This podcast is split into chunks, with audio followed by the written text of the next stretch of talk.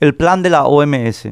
Con mucha razón, mucha gente está preocupada por lo que nuestro gobierno vaya a comprometer durante la 75 Asamblea de la Organización Mundial de la Salud que se reunirá el 22 al 28 de mayo próximos. La Asamblea es el órgano gobernante de la OMS, determina las políticas de la OMS a propuesta de su comisión ejecutiva. Esta asamblea incluye no solamente a estados, sino también a representantes de la sociedad civil, las famosas ONGs, a las que ilegítimamente se dio participación en un organismo que dicta políticas a las que los estados deben comprometerse. Privados, no elegidos por nadie, sin control de nadie, impuestos solamente por su dinero, deciden las políticas de los países y participan en la formulación de las políticas que se proponen en la 75 Paraguay no debe comprometerse a implementar política alguna que incluya a dichas ONG en organismos decisorios y debe dejar resalva que no implementará ninguna política que viole nuestra constitución. La 75 Asamblea propondrá una más fuerte y más inclusiva preparación para pandemias, HEPR por sus siglas en inglés, cuyo punto 8 exige acciones coordinadas y colectivas. El punto 13 requiere una gobernanza que asegure una coherente y coordinada respuesta global a pandemias. El punto 14 propone un acuerdo para pandemias que asegure el compromiso político de los gobiernos, tomando como ejemplo mecanismos como el COVAX. Punto 17. El punto 19 aclara que se trata de establecer normas estándares y otros acuerdos internacionales. El punto 23 remarca que las ONG formarán parte del órgano decisorio para evitar estructuras paralelas que conduzcan a la fragmentación, inciso 8. El punto 24 señala que esta gobernanza global tendrá como objetivo asegurar una acción colectiva, alentar la adhesión a estas normas porque las respuestas nacionales son fragmentadas, inconsistentes e inefectivas, punto 40. Por lo que su objetivo debe ser potenciar mecanismos como COVAX, punto 44, que el punto 46 se de confirmar y reafirmar mediante la colaboración de los institutos públicos de salud e influyentes compañías privadas e individuos. El punto 54 advierte que un instrumento para asegurar la colaboración será establecer un órgano único de financiación, el FIF